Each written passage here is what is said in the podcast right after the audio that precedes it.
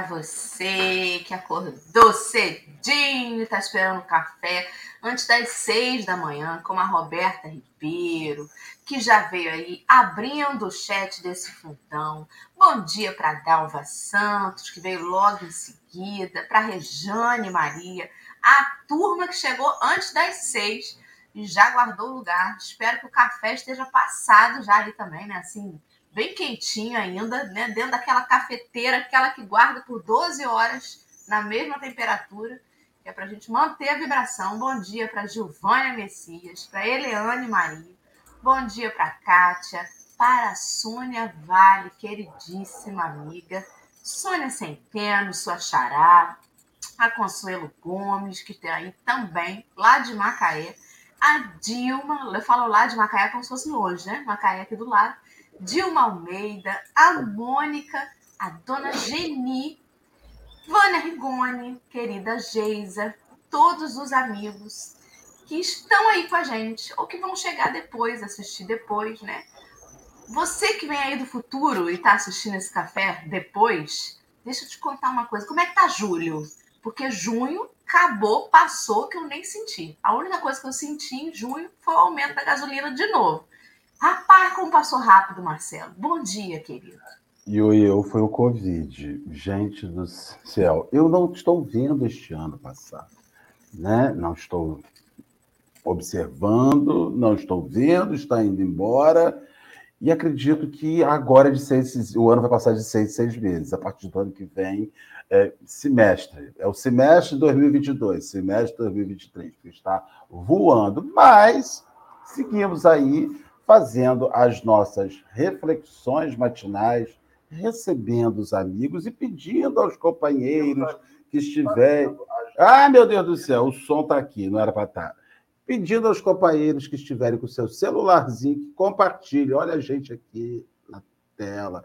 Chame o seu amigo, convide ele para estar nesta reflexão. Chame seu seu companheiro, chame seu inimigo, se é aquela pessoa que não gosta de você, comanda para ele, vai ver. Ele pode até aumentar o motivo para não gostar. Mas vai que ele muda a vibração em relação a, a, a você, as instruções, enfim. Chame os nossos irmãos. Nós recebemos hoje aqui diretamente da Cachoeira Paulista, nossa querida amiga, a Berenice. Minha querida, nós gostaríamos que você fizesse sua apresentação aos nossos irmãos, fizesse sua apresentação, dissesse de onde você é, da sua atividade no Movimento Espírita Macau. E, e desde já agradecemos muito a sua participação aqui nesse, nessa manhã de amigos. Um ótimo dia para você. Obrigada. Bom dia a todos. Eu sou Berenice, eu sou de Terceira Paulista.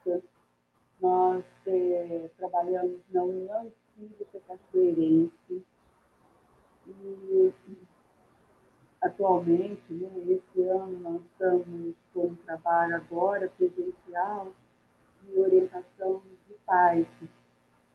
E é algo que tem despertado muito a gente da importância né, do Evangelho dentro do lar então, nesse momento mesmo que nós estamos estudando, de novas aprendizagens, como eu estou fazendo hoje aqui com vocês pela primeira vez. Estou muito grata por isso. Era uma situação profissional na área da educação, na área da psicologia, eu sempre trabalhei com gente anos. E aí eu quero ser muito grata a você, Dora, e ao André, que me indicou para você, porque eu estava muito arredia em fazer esse, esse trabalho mesmo online. É, 2020 eu me afastei de tudo por causa da pandemia, 2021. E agora cá estamos, né, em meados de 2022, mas eu estou aqui recomeçando. Eu sou muito grata a você por esse convite, por acreditar, mesmo sabendo que eu contei para você que seria a primeira vez, eu sou muito grata a você. Né? Aí o Marcelo, com esse jeitinho dele, desde ontem, me ajudando, me assessorando. Né? Gratidão e vamos começar o nosso café Isso aí, muito bem. Berenice, vou te dar só um pedido. Quando você for falar, puxa o microfonezinho do fone de ouvido bem pertinho da boca, porque ficou distante um pouquinho o áudio. A gente conseguiu te ouvir, mas ficou mais baixinho. Então é só puxar. No fone de ouvido tem um, um negocinho assim que une. Ele não puxa. não, não, não amor. É só você. Aí, ó, já, só botar perto da boca assim, ó. Segura perto da boca. Aí, Agora, assim, melhorou? Ih, nossa, bastante. já pode cantar. Pode gravar um Pode cantar. Pode, maravilhoso. Aqui. Maravilhoso. Isso, isso aí. Show de bola. Cadê? Tá? Quando for falar. Foi Perfeito, ótimo. Berenice. Deu aí agora? Deu. Agora tá Show de claro. Claro como Então uma tá, muito obrigada. Vamos, então, antes da gente partir para a leitura do texto, só lembrar os amigos, hoje eu vou falar o texto certo, porque hoje quem colocou o texto foi Marcelo, né? Ontem eu fiz uma confusão danada aqui no café. Hoje o texto é Contempla mais longe. Nós ainda estamos fazendo menção a este capítulo 6, versículo 38 do Evangelho de Lucas. E esse texto de hoje está no livro Pão Nosso. Ele foi publicado lá nesse livro, né, no item 72. Se você não tem o livro e deseja acompanhar a leitura, a gente põe na tela, mas pro- provavelmente né, algumas pessoas vão achar o texto muito interessante, que ele é, e vai querer ler depois de novo, meditar sobre ele, ter seu próprio entendimento acerca dele. Então, clica aí no link e deixa lá salvo o texto para você ler depois, para você reler, né, e meditar sobre ele. A gente sempre aqui no café, eu dou um ponto de vista, Marcelo reflete sobre o que toca no coração dele, o convidado sempre traz um outro olhar, mas é tão importante que cada um que está assistindo também se coloque nesse lugar de pensar acerca disso, né? Como que esse texto me toca? A gente escuta como ele toca os companheiros que estão aqui na tela falando, né? Mas como que toca individualmente cada um? É importante cada um de nós fazer esse exercício, né? Isso é muito bom. Então, Marcelinho, querido, você pode fazer para nós a prece? Vamos meu fazer a prece na manhã de hoje, em nome de Jesus, na graça de Deus, Pai. Senhor Jesus, nesse momento em que estamos reunidos em família, somos amigos, somos família espiritual que se reúne. Nós queremos te pedir a presença dos bondosos espíritos, amigos, a nos iluminar nas reflexões, a nos guiar por este caminho de, de reflexões. Que elas sejam úteis, que elas sejam remédio naqueles que sofrem, alimento naqueles que estão com fome na alma, que elas sejam um, uma iluminação, um foco de luz àqueles que estão caminhando às escuras.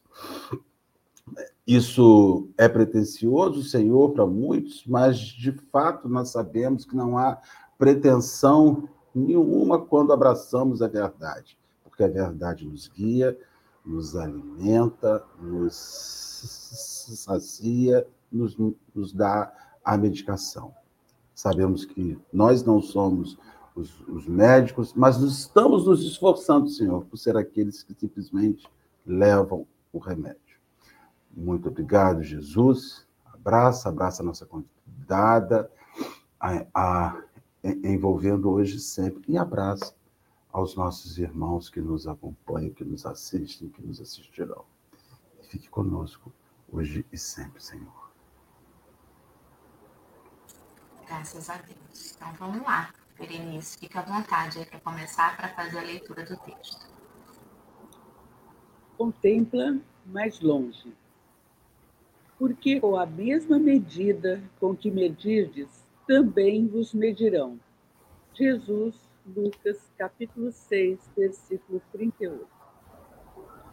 Para o esquimó, o céu é um continente de gelo sustentado a focas.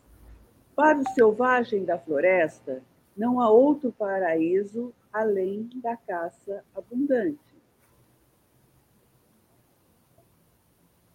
Para o homem de religião sectária, a glória de além-túmulo pertence exclusivamente a ele e aos seus e aos que se lhe afeiçoam.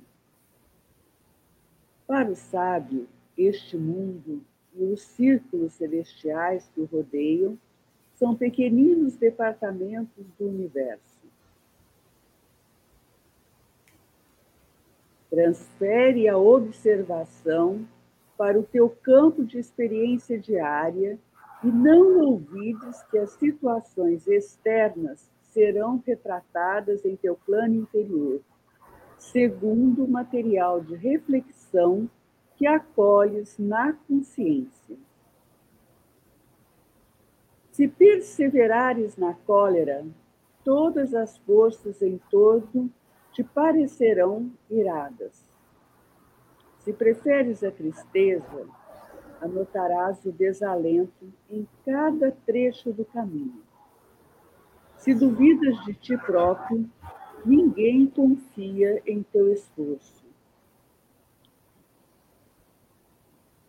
Se a te habituastes às perturbações e aos atritos, dificilmente saberás viver em paz contigo.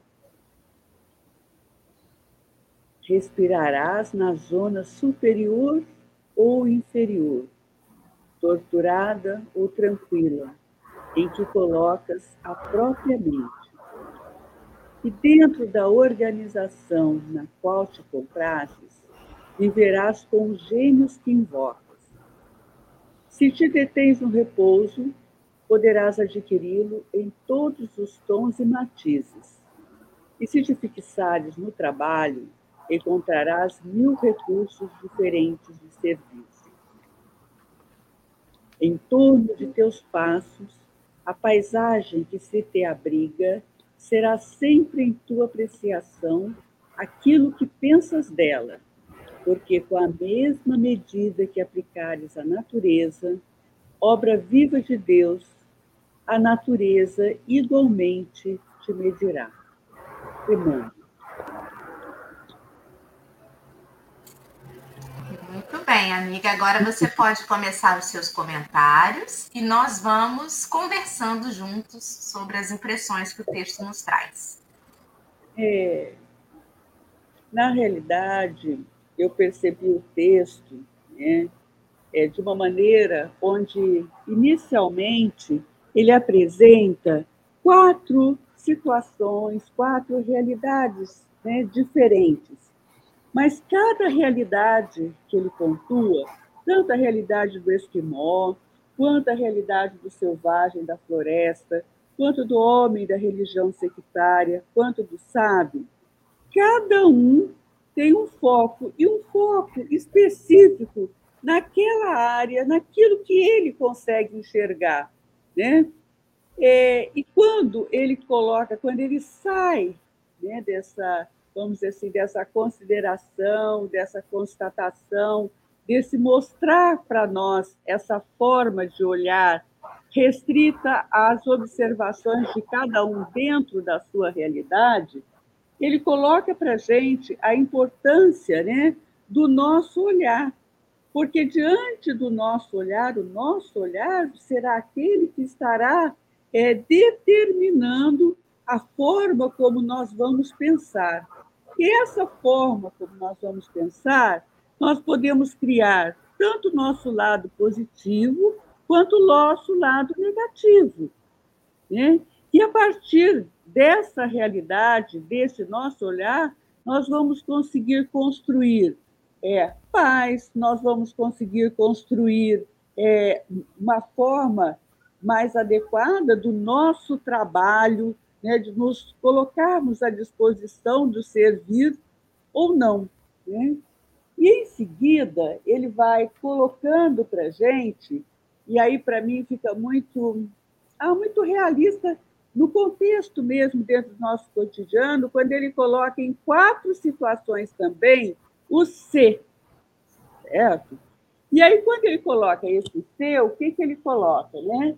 Se nós nos perseverarmos na cólera, o que, que vai acontecer? Tudo aquilo que nós vamos enxergar ao nosso redor, ele estará diretamente ligado à raiva, ele estará diretamente ligado aos nossos sentimentos de egoísmo, né, desse olhar distorcido. Né? Quando ele coloca a questão da tristeza, se nós nos ativermos da tristeza, como que vai ser o nosso olhar? Nós vamos no nosso caminho, nós só conseguiremos enxergar o que é triste, o que são os lamentos. Nós não vamos conseguir ampliar o nosso olhar. Aí ele volta no C, e aí ele coloca algo que é importantíssimo. Se você duvida de ti, ninguém vai acreditar. Então entra a importância de nós estarmos nos olhando, nos autoavaliando, nos auto-percebendo, e nessa busca nós estamos buscando o nosso aprimoramento. E, e aí ele coloca né, é, a questão é, dos atritos e das perturbações.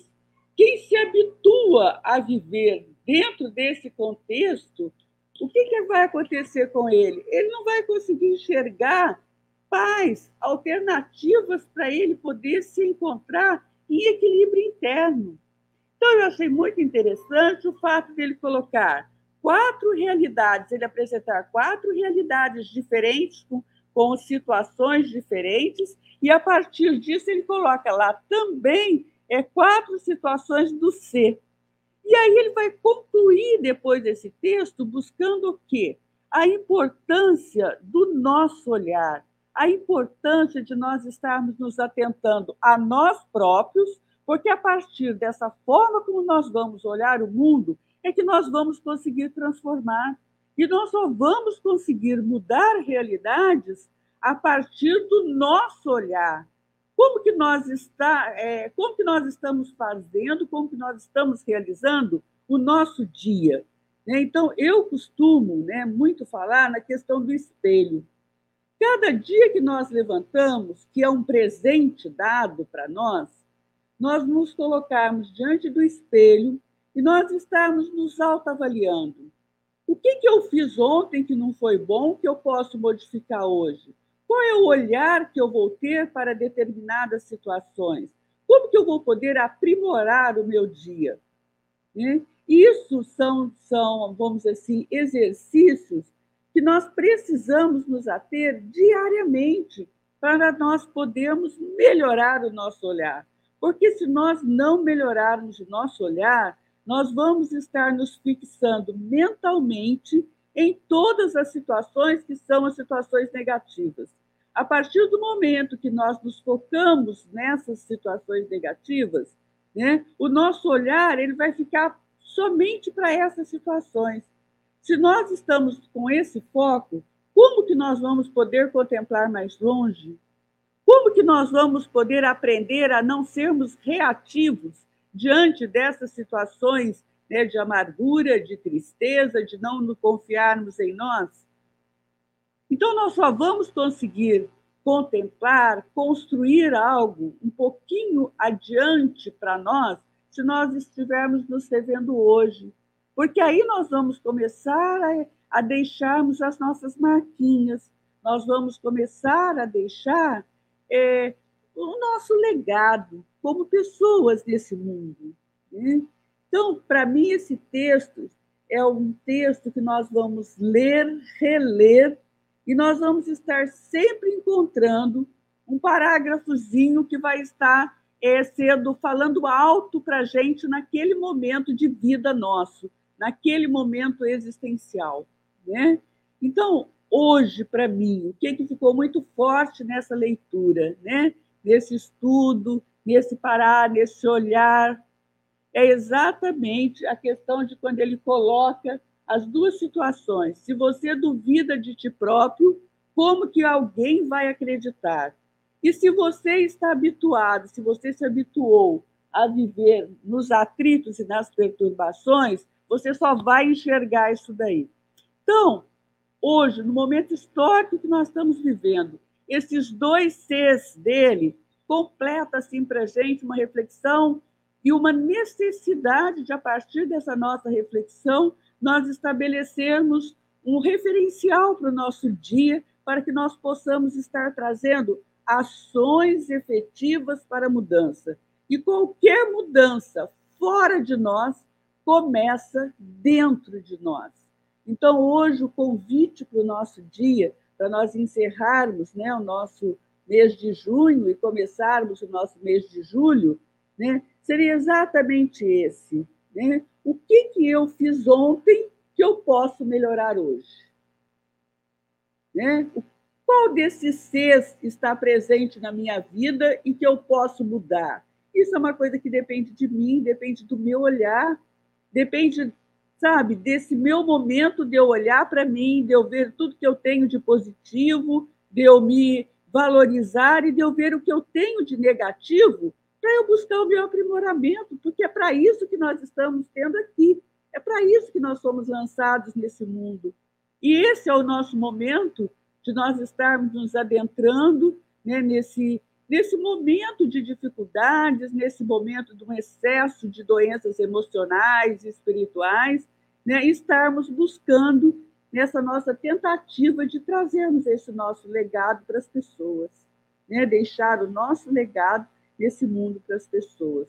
Né? Para mim, essa situação foram as duas coisas assim, né? as duas, a partezinha assim, que ficou muito forte, que eu acho que tem um contexto assim muito incisivo no dia de hoje, nos momentos que nós estamos vivendo. Né? Então, quem somos cada um de nós, o que temos de positivo, o que temos de negativo, o que temos de negativo, como vamos nos aprimorar. E ninguém se habituar a viver na turbulência, nos atritos, na falta de paz. Né? Nós estamos aqui para fazer essa busca. É, Berenice, te ouvindo e refletindo sobre o texto, eu fico pensando nas bolhas sociais da atualidade. Geralmente, dentro das bolhas que cada um de nós nos colocamos, nós vemos um mundo diferente mesmo né? É, tem a bolha da política, e dentro da política tem as divisões das bolhas, né? Bolha de esquerda, bolha de direita, bolha progressista, bolha não sei o quê. Enfim, tem diversas bolhas em, sobre as quais a gente pode se perder e achar que o mundo se resume àquilo. E eu fico lembrando que Jesus, ele não tinha uma bolha. Ele andava com um homem culto mas também andava com aqueles mais simples. Andava e, e conversava com os doutores da lei, mas também prometia estar no paraíso naquele mesmo dia com o crucificado ao seu lado. Então não existia uma bolha em que ele se limitava. E eu acho que é muito limitante isso, da gente enxergar somente as coisas que estão dentro da nossa bolha. O encolerizado tem a impressão que todas as forças em torno te parecerão iradas, porque se ele está em cólera, é porque dentro desta bolha dele está tudo dando ruim para ele. Então ele só vê isso. Ele se ira até com a felicidade do outro, porque ele não suporta, não tolera. E isso é tão peculiar e tão diferente de pessoa a pessoa. Eu me recordo de uma historinha do Chico, em que certa vez um companheiro levou ele para assistir um, um, ensaio de uma escola de samba. Ele estava de viagem em uma determinada cidade e aí os companheiros levaram ele para apreciar o ensaio da escola de samba. E as pessoas são muito maliciosas queriam ali até, de certa forma, testar o Chico, como é que ele vai se comportar, né, no ensaio de escola de samba. E estavam lá, né, as, as, as passistas se apresentando e um rapaz perguntou para o Chico, Ê, Chico, tá vendo as pernas das mulatas, das mulheres, né, Chico? E aí o Chico respondeu, estou sim, filho. Eu vejo luz saindo daquelas pernas. As pernas destas mulheres estão brilhando, estão iluminadas. Porque, na verdade, o que ele via ali era a energia da felicidade daquelas companheiras em exercer a atividade. Elas não estavam ali para ser objeto de desejo sexual, elas estavam ali porque elas gostavam do samba e aquela energia boa era o que o Chico captava diferente daquele que o interpelou, que queria de repente pegar um furo dele. E ele disse: Olha, eu vejo isso, Mas na verdade ele via isso porque é o que estava dentro dele também. Você imagina, Berenice, Marcelo, se o nosso mentor se detivesse a olhar só o que de ruim a gente tem? A gente estava lascado. Mas graças a Deus ele olha para Doralice e fala assim: Mas não é que essa menina tentou mesmo? Não conseguiu. Mas ela tentou hoje tanto. Vou incentivar, quem sabe amanhã ela tentando de novo ela consegue. É sobre isso. Né? Como que. Aí eu, aí eu me envergonho, Marcelo. Porque tem dia que eu tô tão insuportável, olhando em volta, falando assim, ah, canseira da humanidade. Mas a verdade sou eu. Sou eu que estou insuportável. Sou eu que estou totalmente tolerante, impaciente, jogando pela janela todos os meus livros de, de comunicação não violenta, falando, chega, hoje eu quero bravejar. Sou eu, não é o mundo. Olha que vergonha que me dá. Ô, ô Dora, ô, ô Berenice, coisa bacana, né? A gente fica vendo assim, nós já recebemos aqui uns 500 convidados, né, Dora? Daí para mais, né? De 500 a 600 convidados. E como é importante esse número plural de, de pessoas, porque cada um, um é o esquimó, um é o homem do, da roça, do campo, um é a Berenice, outro é a Dora, outro é o Marcelo, e faz com que a gente descubra, em primeiro lugar, que nós não temos a capacidade pessoal de interpretar o universo exclusivamente partindo do nosso umbigo. É, assim, é uma luta. É, a gente não interpreta, Berenice. E tem gente que acredita que tem essa, todas as respostas. Todas as respostas que eu possuo partem do meu umbigo. E por, por, por, por mais que eu repita uma frase, por mais que eu repita um, um, conceito, esse conceito é aquele que me chamou a atenção dentro da obra. Então, assim, quando você vê aqui que essa mensagem né, ela está inserida lá em Lucas, no capítulo 6, versículo 38, que ele diz assim: ó, de, de, de, o que nós oferecermos, receberemos de volta com a medida que medirmos, seremos medidos. Então, Jesus, melhor que eu e que vocês, já sabia que a nossa régua varia, ela é variante, o medidor da gente é variante. À medida que eu aplico ao equívoco do meu filho, não é a mesma medida que eu aplico ao equívoco do filho da Berenice, do filho da Dora. À medida que eu aplico, quando eu esqueço o meu automóvel, móvel na garagem do vizinho, na porta da garagem do vizinho, não é a mesma hum, hum, hum, a, a medida que eu aplico quando o vizinho esquece o carro dele na minha porta. Quando eu esqueço, foi uma emergência. Desculpa. O que, que eu fiz quando o outro esquece? É implicância, ele é um péssimo vizinho, ele está querendo arrumar uma confusão. E aí você vai percebendo que nós temos elementos de medidas distintos, e eu acredito que a mensagem no, nesse que você ressaltou bem para caramba, Berenice, nos cis e nos para, né? Ela está tá dizendo assim: olha, não olhe a situação por um único ângulo. Uhum. Porque se você olhar por um único ângulo, você vai olhar somente um aspecto. E o universo precisa ser olhado por um prisma. Até a verdade, até a lei precisa ser olhada por um prisma. Ah, então você está querendo dizer que há abortos e abortos? Há suicídios e suicídios? Há. Exatamente.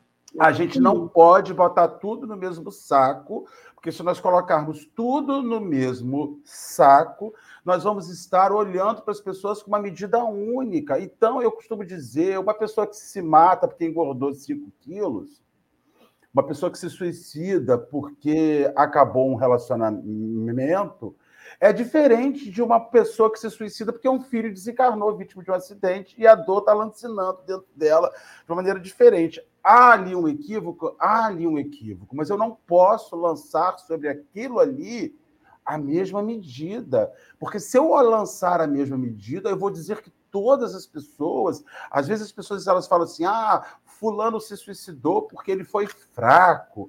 Sim, ele foi fraco. Entretanto, você sabe o tamanho da dor que ele suportava. Você consegue entender o que é a dor de um canto de unha inflamado e a dor de um, de um, um tumor ósseo, aquele dedo, são dores distintas. Nós temos, então, assim, não dá. As regras são as mesmas relacionadas às coisas. Entretanto, a bondade divina, ela diz assim: olha, pelo amor de Deus, existem regras e elas precisam ser seguidas, mas nós temos que compreender o que leva uma pessoa a não suportar aquela regra. Isso vai isentar a pessoa daquele equívoco? Não, não vai isentar. Não vai isentar a pessoa daquele equívoco. Mas a gente precisa ter empatia com o sofrimento alheio, sabe? Ter empatia com o olhar de mundo daquela pessoa. Ter empatia como aquela qual é o, o que que aquela pessoa de que fonte ela bebeu, sabe? Quando você vê uma pessoa que entra num supermercado e rouba um litro de leite, subtrai um litro de leite para levar para o seu filho, tem muita gente que diz assim, mas ele podia ter ter batido em uma porta e ter pedido. Não precisava ter roubado. Aí você, eu vou te perguntar: você sabe, você sabe dizer se, se ele já foi em várias portas? Na maioria das vezes as portas nem abriram. E o seu filho tem urgência. Quando um filho está com fome, quando você está com fome, você até segura. Agora, quando um filho está com fome, você tem urgência. Eu, eu me lembro uma ocasião nos Trabalhadores de Jesus, a casa que a gente milita, nós estávamos lá em atividade. Já contei isso aqui, mas vou repetir porque eu acho que é, que é devido e sempre tem um companheiro novo.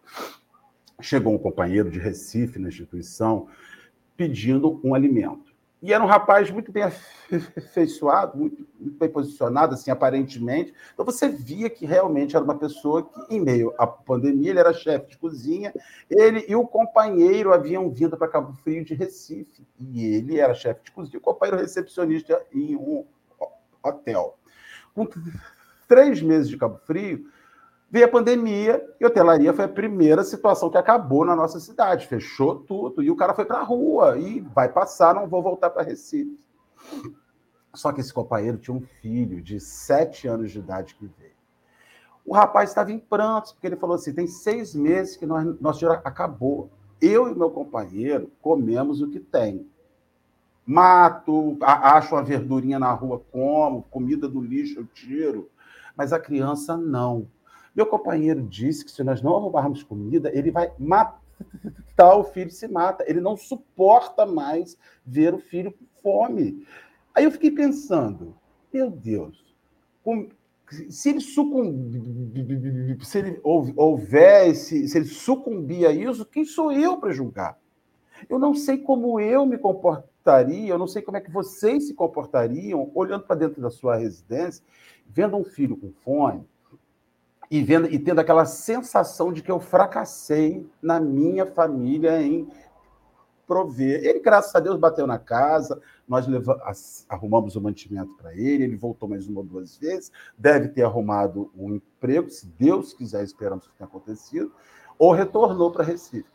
Então, assim, a gente não pode lançar a mesma medida para os equívocos, porque quando a gente lança, a gente não entra na dor do outro, sabe? É, eu achei muito interessante né, nós estarmos, na verdade, associando, linkando as duas falas. A fala da Dora, quando ela fala da questão né, das bolhas, e a sua fala agora com a questão da empatia.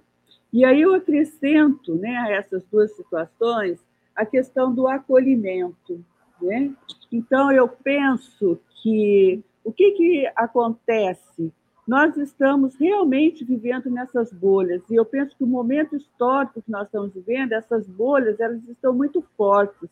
Nós estamos percebendo alguns valores eclodindo que são muito sérios, né? E que eles, na verdade, eles são valores de desrespeito, valores de desvalorização humana e desvalorização da natureza, enfim. Nós vamos aí por esse caminho. São bolhas.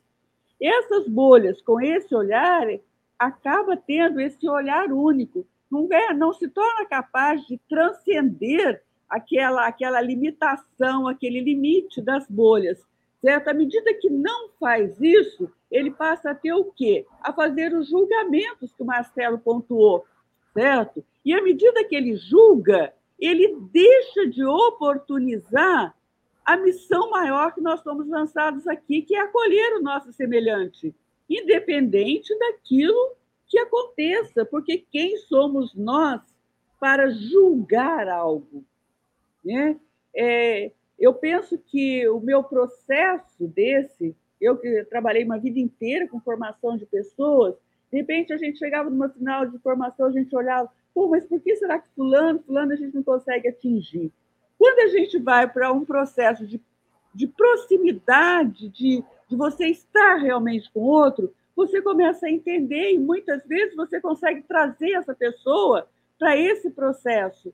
Por quê? Porque aí nós fizemos acolhimento, nós fomos lá entender um pouquinho do que está acontecendo. Né? Porque ninguém tem uma ação que seja uma ação ruim, isolada. Né? Nós, na verdade, nós temos as nossas ações, eu costumo dizer que é o nosso lado feio, né?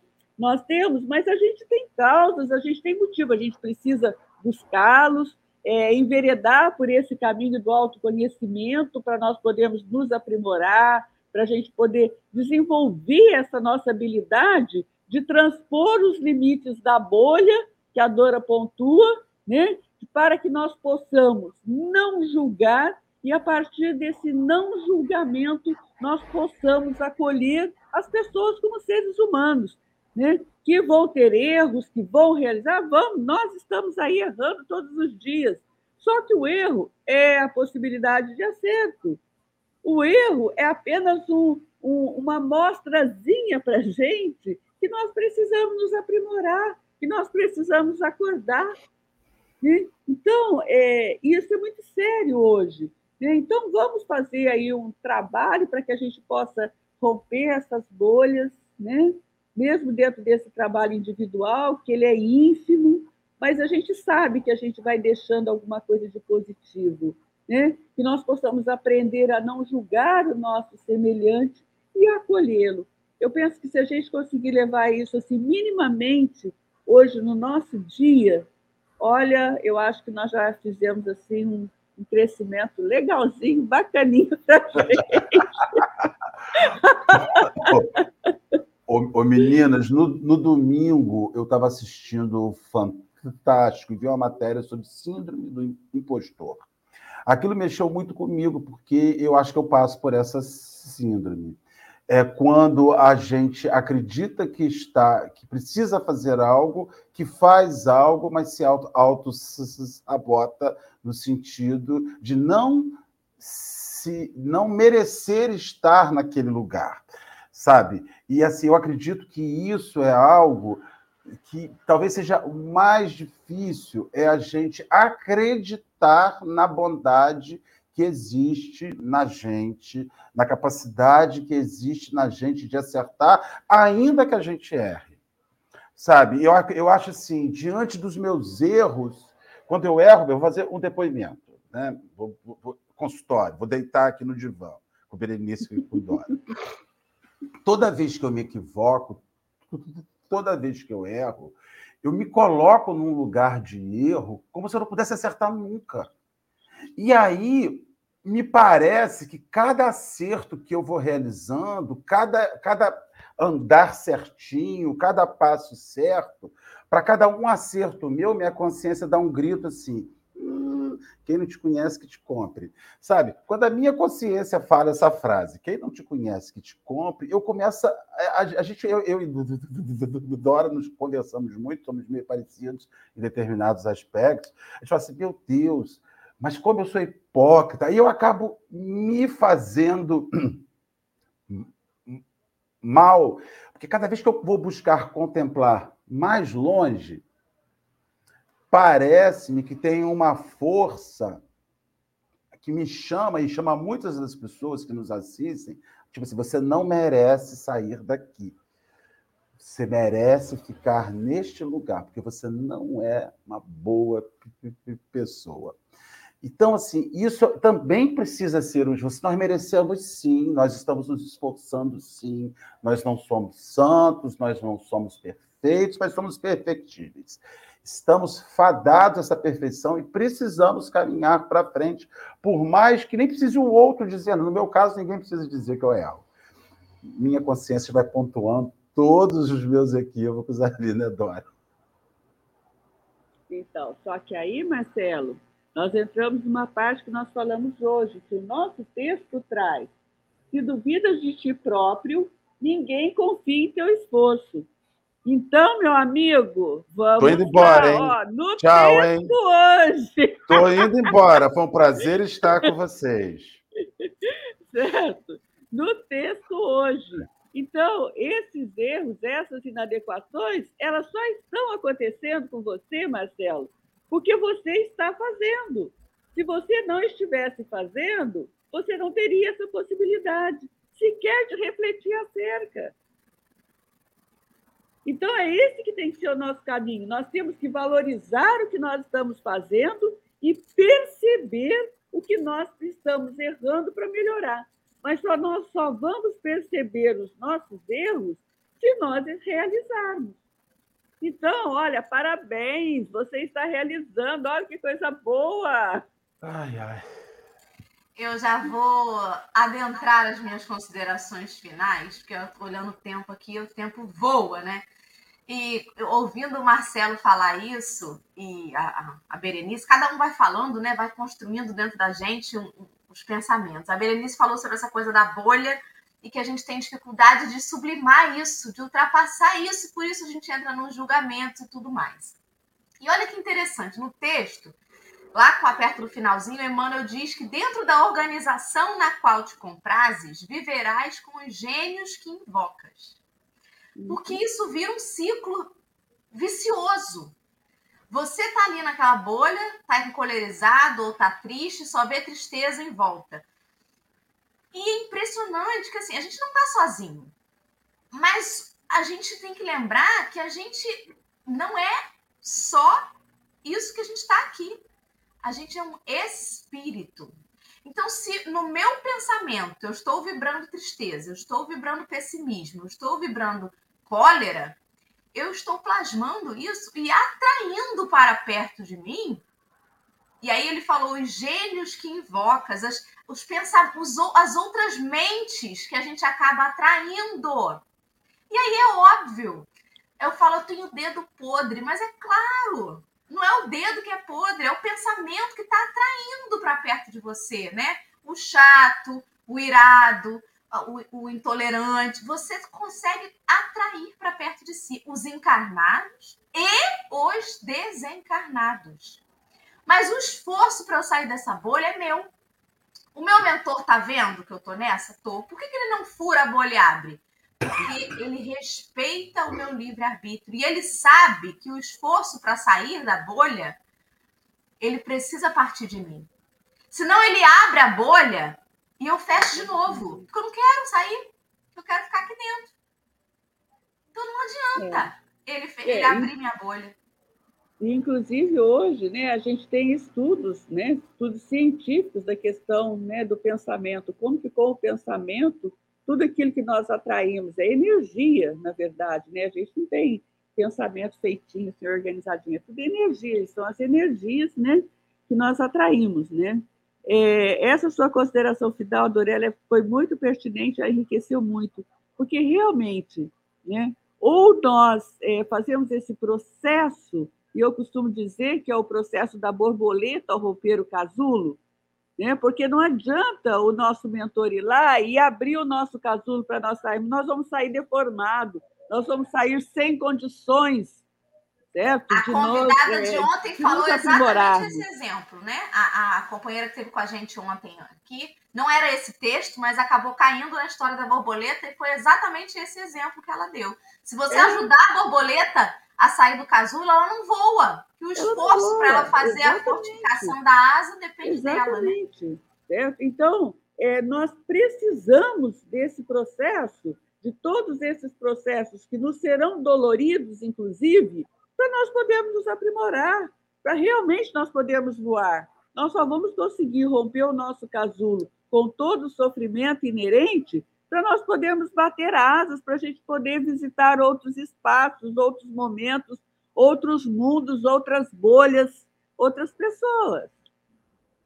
É? Acho que é bem por aí. Exatamente. Marcelo, querido, minha consideração foi tão rápida, ainda temos 15 minutos ainda de programa. Eu achei que eu ia ser mais Devagar, targiversar. Pois é. Conte aí, você. Olha, o que, o que, que eu fico pens pensando? Tem uma a parte final, quando ele fala a mesma medida que aplicares à natureza, obra viva de Deus, a natureza igualmente te medirá. E eu vou ler aí vida nessa natureza, né? A mesma medida que nós aplicarmos a vida, a vida vai, vai nos oferecer de volta. Eu acredito que, como minha consideração final, nós precisamos seguir a discussão, nós precisamos seguir o debate. Nesse aspecto, as casas espíritas, que estão reabrindo com seus grupos de, de estudos, muito, muito mais do que exercer a função de discutir reencarnação, a comunicabilidade dos espíritos, muito mais do que, do que fazer discussão sobre energia, sobre a pluralidade dos mundos habitados, sobre a divindade em si, está a nossa, a nossa análise daquilo que nós estamos oferecendo ao mundo, utilizando desses recursos que a doutrina espírita nos enxerga, nos faz enxergar.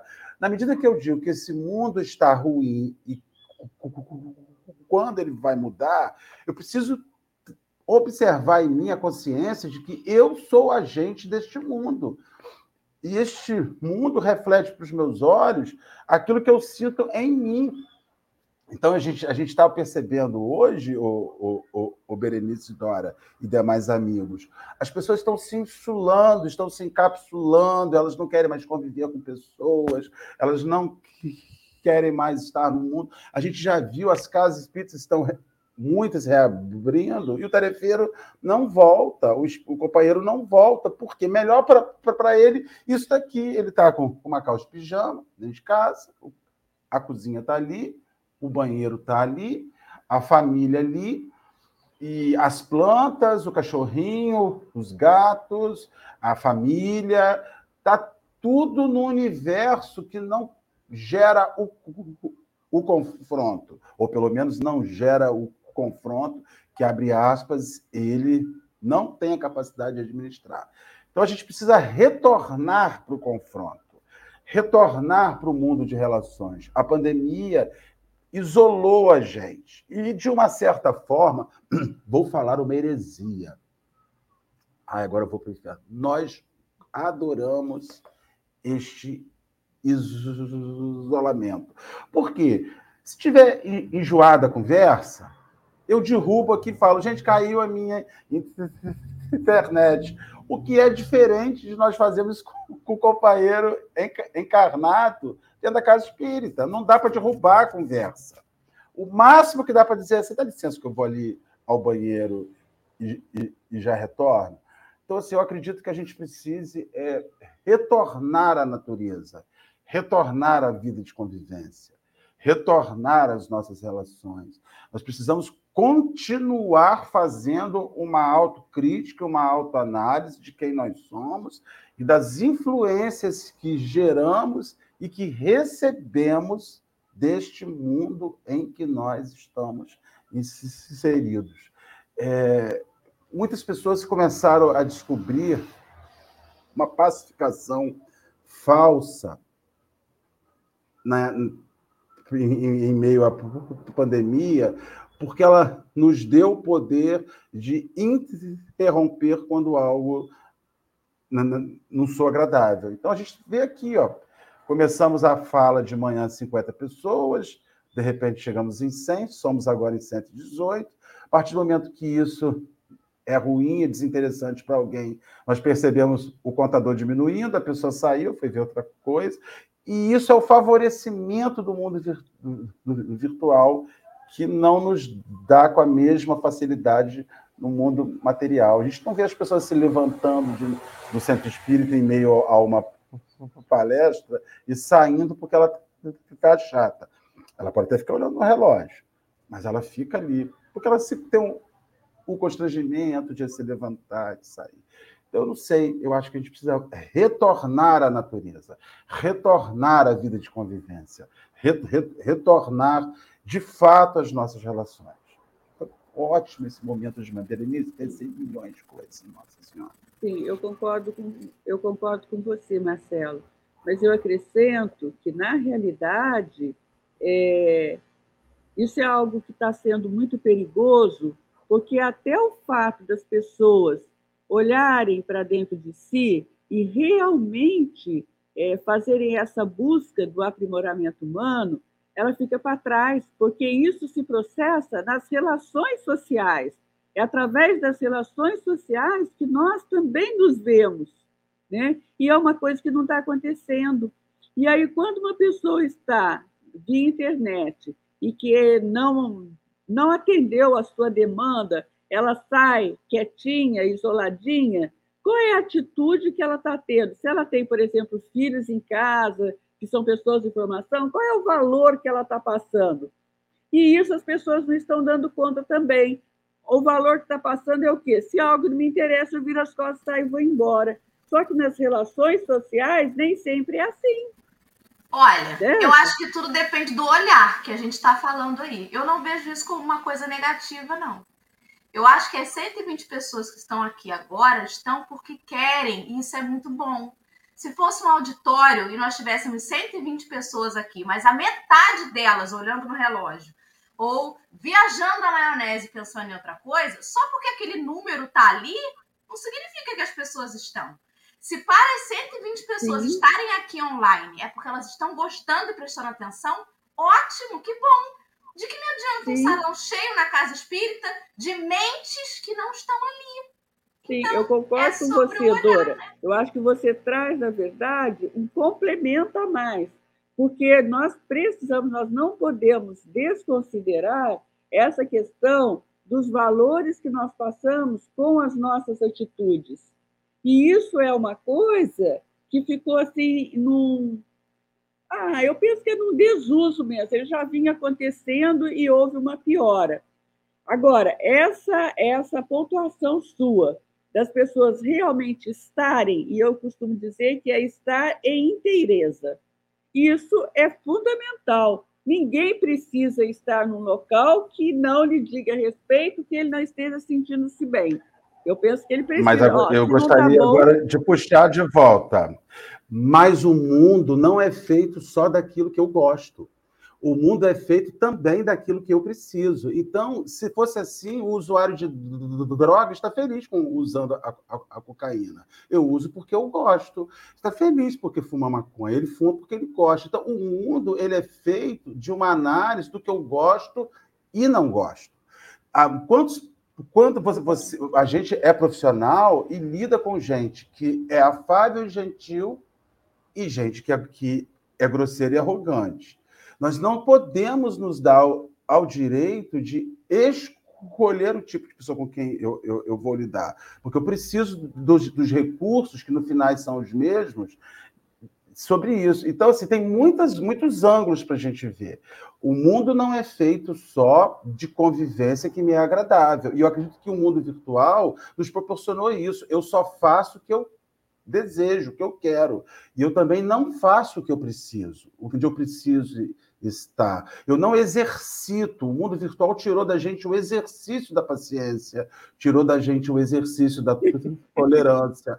Você vê, ao mesmo tempo que nós estamos com 121 pessoas aqui que estão porque querem, não há aqueles que exercem a tolerância de ver. Vamos ver um pouquinho mais para ver se isso pode me levar a pensar de alguma maneira. Então, eu também penso sobre isso. É eu acho que é tudo isso. É né? tudo. Não é há tudo. Um, ah, o Marcelo está certo, a Dó está certo. Eu acho que é tudo isso. Exatamente. Exatamente. Mas nem podemos objetivar a certeza das coisas. Isso é esse aprendizado. Eu fico porque é. é bom. E às vezes, quando você está em família, é aquele negócio de dia de aniversário de um ano de idade o pai e a mãe odeiam, mas o filho precisa daquela convivência. E você faz, ah, eu vou porque o meu filho precisa daquela convivência. Eu não suporto aquela gritaria de criança me cotovelando e jogando os brigadeiros em cima. Mas essa é a praia. é muita coisa para pensar. Muito bem. Berenice, querida, nós temos cinco minutos só de programa. Como passou rápido, como foi agradável estar com você, como é importante esse chat que participa, que interage, que opina, que coloca também as suas impressões, o olhar, eu acho que de todos nós juntos, com respeito, com harmonia, é que vai construindo, né? Como é importante a gente até pode estar dentro da nossa bolha, mas se permitir entender como é que é a bolha do outro, né? É o que o Marcelo tinha falado lá atrás sobre a gente não colocar tudo no mesmo pacote do, do julgamento das pessoas, né? Cada um sabe a dor a delícia de ser quem é, e é assim, dando a mãozinha, olhando um pouquinho, me empresta aqui o seu óculos, deixa eu tentar ver sobre o seu ponto de vista, para tentar entender como é que é que você enxerga. Isso é tão bom, tão saudável. É. Berenice, obrigada, muito obrigada. Estamos felizes com a tua presença por favor, faça suas considerações finais e nos contemple com uma prece para a gente encerrar, por favor. É, eu quero agradecer, foi um momento ímpar, uma tranquilidade, com paz, é, enriquecedor, porque essas visões diferentes, eu estava sentindo muita falta disso, sabe? Então, estar com vocês hoje foi assim um alimento para o meu dia um alimento mesmo. Uma gratidão imensa por essa oportunidade, por nós estarmos aqui, né? E pretendo estar outras vezes junto com vocês. Muito obrigada, tá? A minha prece.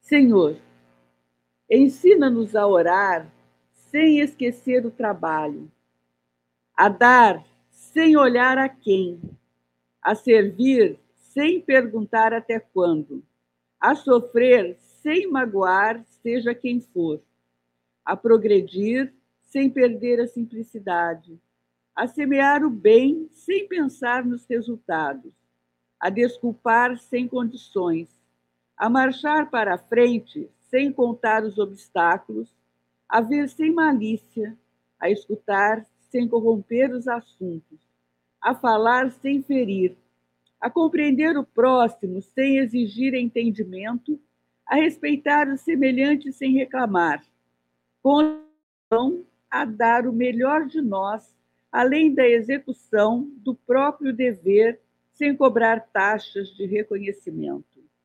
Senhor, fortaleça em nós a paciência para com as dificuldades dos outros, assim como precisamos da paciência dos outros para com as nossas próprias dificuldades Ajuda-nos para que ninguém façamos, para que a ninguém façamos aquilo que não desejamos para nós. Auxilia-nos, sobretudo, a reconhecer que a nossa felicidade mais alta será invariavelmente aquela de cumprir os desígnios onde e como queiras, hoje, agora e sempre. Amém. Que prece linda, Berenice. Obrigada, viu? Muito obrigada. Eu é que agradeço. E agradeço a todas essas pessoas que estiveram presentes. Muito bem. Hoje a gente tem uma vinheta especial de Livro dos Espíritos, porque logo mais à noite a turma do café se reúne às nove e meia da noite para seguir o estudo do livro dos Espíritos. Então, esperamos vocês. Até daqui a pouco. Beijos, beijos. Beijos para vocês.